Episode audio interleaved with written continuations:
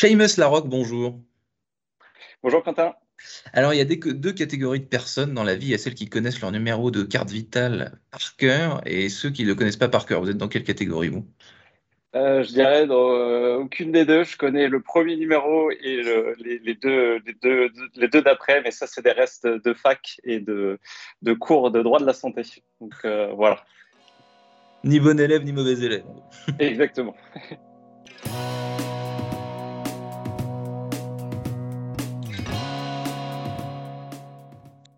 Bonjour à tous et bienvenue au Talk Dessineur du Figaro en visio avec aujourd'hui sur mon écran euh, et sur le vôtre Seamus Larocque, donc qui est cofondateur d'Iliomad. Alors première question, Iliomad ça veut dire quoi?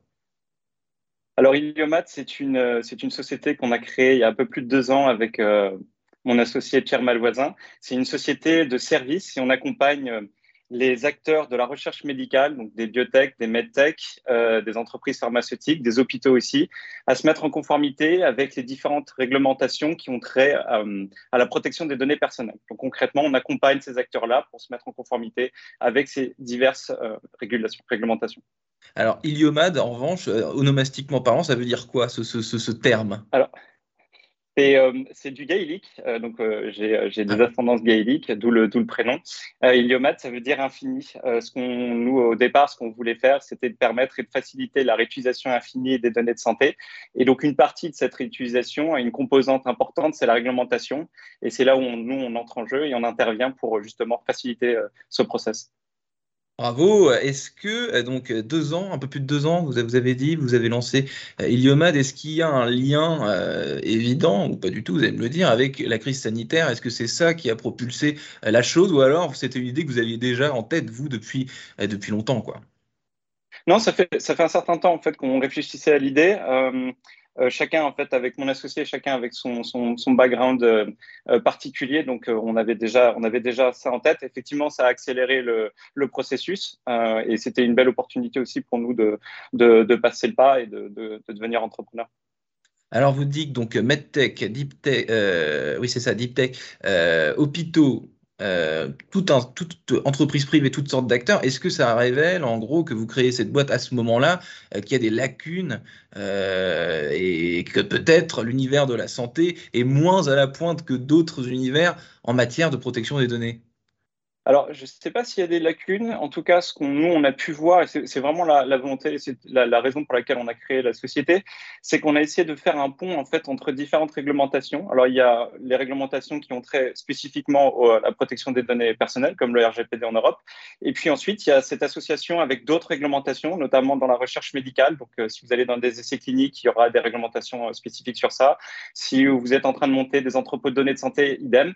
Et en fait, ce qui est compliqué, c'est de faire le lien entre ces, ces, différentes réglementations. Et nous, de fait de notre, parcours, de nos, expériences différentes avec Pierre, on s'est dit qu'on pouvait, euh, on pouvait amener euh, notre pierre à l'édifice euh, et, aider ces sociétés dans un, dans un milieu qui évolue très rapidement d'un point de vue réglementaire. Et donc, du mmh. coup, d'avoir cette expertise-là, on pensait que c'était, c'était quand même une valeur ajoutée pour, pour des sociétés. In fine, ce qu'on, souhaite, nous, c'était, c'était aider ces sociétés-là, dérisquer leur, leur, leur processus, parce qu'une finale, le, ne pas pouvoir protéger, ne pas savoir protéger des données de santé, c'est un risque. Et, euh, à la fin, c'est d'améliorer aussi euh, la vie des patients parce que on parle, on parle vraiment en fait de, de toute cette approche euh, avant, mais la, finalité, c'est d'avoir des meilleures thérapies, des meilleurs médicaments pour, pour les patients. Et donc, on s'est inscrit vraiment dans cette logique parce qu'on parle beaucoup effectivement de protection euh, des données, de souveraineté numérique, etc. etc. Euh, il y a tellement de mhm. data aujourd'hui que, bon, il y, a, il y a pléthore de data, mais les, les, les datas de santé, nos données personnelles de santé, peut-être que c'est les plus importantes finalement. Clairement, c'est les données qui vont, euh, qui vont vraiment être votre, votre miroir, en fait, de, des choses qui sont les plus, les, plus, les plus sensibles par rapport à vos caractéristiques. Euh, elles sont d'autant plus importantes qu'elles sont, elles sont différentes dans leur utilisation. Je m'explique, c'est-à-dire que si euh, vous, Quentin, demain, vous prenez le métro, vous perdez votre porte-monnaie et votre carte, euh, votre carte bancaire, vous aurez probablement le réflexe de faire opposition à votre carte bancaire et votre carte sera inutilisable. Si demain, une société ou des hackers viennent prendre vos données, quel que, soit sur votre dossier passant etc., euh, vous n'avez pas cette faculté en fait d'opposition. Et donc du coup, ce que je veux dire par là, c'est que c'est des données qui sont sensibles, mais qui sont extrêmement, ils sont, qui sont, qui peuvent être utilisables à, plein d'égards et de, multiples façons. Et donc, donc voilà, cette sensibilité aussi, elle, est, elle est, liée à cette, à cette, euh, caractéristique-là. C'est comme les papiers d'identité finalement, parce que là, vous parlez de la carte bancaire, la carte bancaire Ok, euh, c'est, évidemment c'est emmerdant, mais c'est de l'argent, il y a une banque derrière, une assurance et compagnie. Mais quand il s'agit de son identité personnelle, de sa santé, euh, là, mmh. du coup, c'est beaucoup plus, beaucoup plus embêtant alors oui, c'est tout, c'est plus embêtant. Et alors peut-être que aussi certaines personnes ne le voient pas comme ça, mais je pense que certains certains exemples assez récents montrent euh, cette euh, cette euh, cette sensibilité-là sur ces données-là et la faculté qu'on puisse vraiment les réutiliser. Alors donc à, mauvais escient la plupart du temps, c'est-à-dire que lorsqu'il y a des fuites de données, comme ce qui a pu être le cas très récemment dans un dans un hôpital en banlieue parisienne, à Corbeil-Essonnes, où il y a tout à fait, exactement. Il y a deux semaines où, euh, une, partie des données qui, appartiennent à une partie des patients ont, été divulguées. On a pu voir très rapidement qu'en fait ces données-là ensuite sont, ont, été mises à disposition sur, le web pour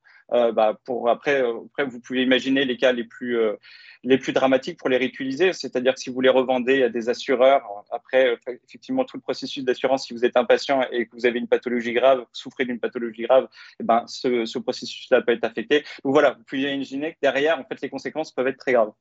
Et est-ce que les hackers, enfin le hacking des données médicales est chose fréquente ou alors, euh, parce que j'ai pas l'impression, euh, d'un point de vue purement, si on essaie d'avoir le point de vue grand public, euh, j'ai pas l'impression que si on allume le JT ou que si on lit la presse généraliste entre les lignes rapidement, j'ai pas l'impression que voilà, le vol de données médicales, c'est très très fréquent. Peut-être peut-être me trompe-je. Euh, alors, c'est beaucoup plus fréquent que vous ne le croyez. Euh, et euh, je pense que le, le, fait que vous, que vous ne saviez pas ça, c'est aussi, c'est pas de votre fait, c'est qu'il y a peu de transparence sur cet aspect-là. Si par exemple vous allez aux États-Unis, ils ont des fichiers, donc euh, un fichier public qui est mis à jour, je crois, de manière euh, mensuelle et qui euh, décrit l'état donc des, fuites de données, donc des data breach en anglais, qui affectent les, différents hôpitaux ou les différents centres de soins. et donc ça, pour le coup, c'est beaucoup plus granulaire et c'est beaucoup plus précis dans l'information. Et si vous allez voir ce, système-là, ce fichier-là en l'occurrence, vous allez voir qu'en fait les, fuites de données sont beaucoup plus importantes et beaucoup plus fréquentes qu'on ne le croit. en Europe, c'est aussi le cas. Peut-être un peu moins de transparence. Euh, vous vous doutez aussi que si vous êtes une société privée et que euh, vous êtes affecté par, euh, par ce genre de par ce genre de, d'événements, il y a peut-être aussi un frein dans la dans la dans la dans la, dans la transparence. Et je, et je mets, un, je mets, un, je mets quand même un haut là sur cet aspect-là, puisqu'il y a quand même des, objets, il y a des, des contraintes réglementaires lorsque, lorsque des événements comme des fuites de données peuvent intervenir, il y a quand même des contraintes réglementaires d'information qui peuvent, qui peuvent intervenir. Mais ce qui, parce que, en gros, pour résumer ce que vous dites, je, suis une clinique privée euh, dans l'Ouest parisien, euh, j'ai une fuite de données, j'ai absolument aucune envie, évidemment, que les, mes patients le. Ce qui est, ce qui est c'est pas dans c'est pas dans votre intérêt de, de clinique. Par contre, euh, et c'est là où nous on intervient, c'est-à-dire qu'il faut aussi savoir que vous avez des vous avez des devoirs par rapport à ça lorsqu'il y a des événements. Mmh. C'est aussi ça fait partie d'une d'une partie de notre métier d'informer, de, de, construire ce, ce, savoir en interne et puis de réagir lorsque lorsque lorsque des événements comme ça interviennent, réagir efficacement et puis ensuite solliciter euh, solliciter les, et, euh, et, interagir avec les bonnes personnes, donc notamment les autorités réglementaires et en l'espèce en, en France la CNIL. James Larocque, dernière question. Vous avez évoqué les États-Unis. Euh, est-ce qu'en gros, il y a une culture euh, de cela euh, dans différents pays, en Europe, un peu partout? Est-ce qu'en France, on a, on a comment dire, une culture sur cette, sur cette affaire de, de, de, data médicale et dans, dans leur gestion, dans leur protection, dans la façon dont elles sont organisées? Non, non, ce n'est pas un précaré qui est européen. Alors, euh, je mentionnais le, RGPD qui est une réglementation européenne. Euh, donc, c'est vrai que c'est la, réglementation en termes de protection des données qui est la plus avancée. Euh, on s'est rendu à Boston il y a deux semaines pour la Boston Biotech Week, notamment sur un congrès auprès de, qui avait pour, sujet la compliance. Je peux vous assurer que c'est aussi une thématique qui est prise très au sérieux par, l'ensemble des acteurs de la recherche médicale et notamment les biotech, les medtech, les biotech, les medtech américaines. Donc ça, c'est clairement quelque chose qui est dans, dans leur ADN. Encore une fois, le, but de toute recherche médicale, c'est in fine d'améliorer la vie des patients et donc de dérisquer tout le process en, en amont. et donc, du coup, la, protection des données personnelles en fait partie. Seamus Larocque, merci infiniment d'avoir répondu à mes questions pour le talk décideur du Figaro. Je vous souhaite une excellente fin de journée. Merci beaucoup, Quentin.